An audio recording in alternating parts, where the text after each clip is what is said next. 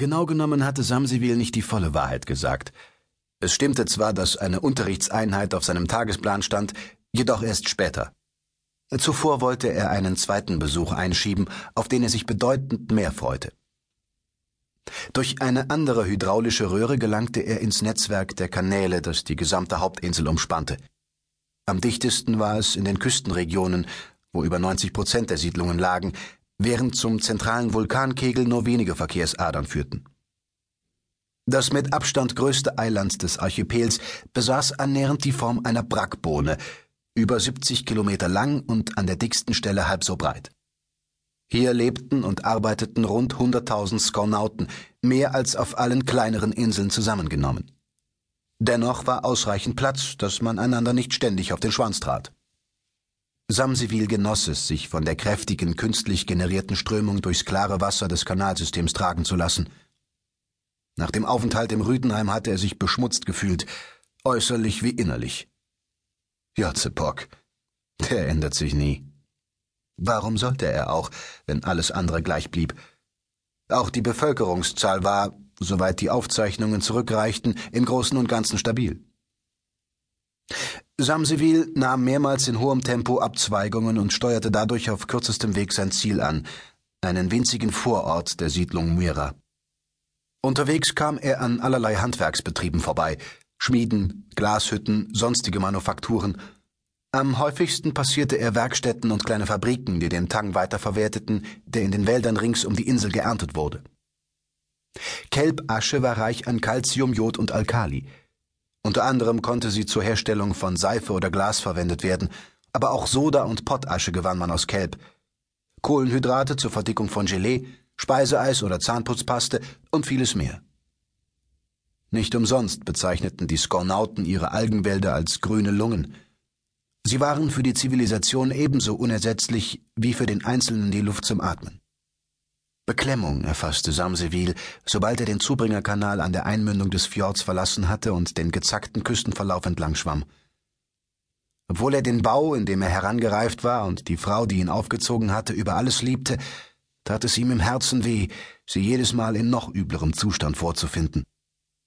Skornauten waren, wie ihre animalischen Ahnen, eher Einzelgänger.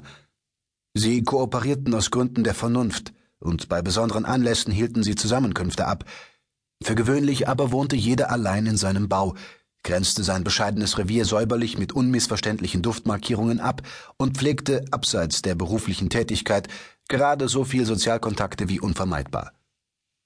Sie waren nun mal ein selbstgenügsames Völkchen, nicht erpicht auf Unfrieden und sonstige Sensationen. Ausnahmen bestätigten die Regel.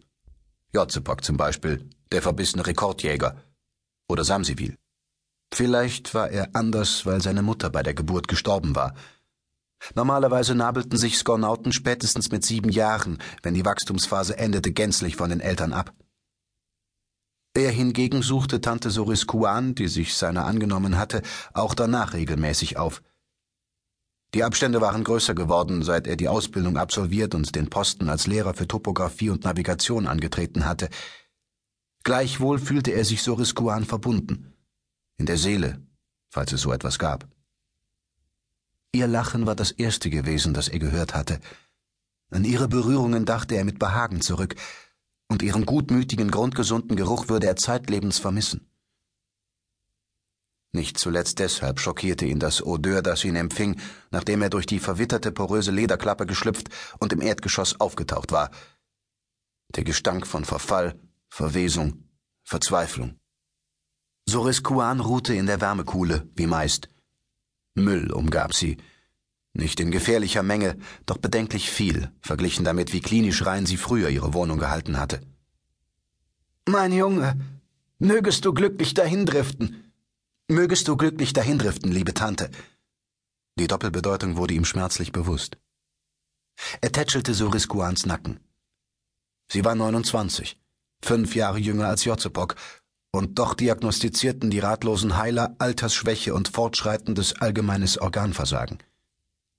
Bei jedem zögerlichen Luftholen rasselte es in ihrer Brust. Die Schnurrhaare hingen vergilbt herab, ein grünlicher Schleier überzog ihre Pupillen. Samsivil legte sich zu ihr, schmiegte sich an sie und begann mit der Fellpflege. Skornauten besaßen keine Speckschicht, die sie im Winter vor dem kalten Wasser des Ozeans schützte. Zum Ausgleich mussten sie den Pelz täglich putzen, sorgfältig sauber halten und einfetten. Reinigen, bürsten, legen und föhnen, hauchte die Tante matt.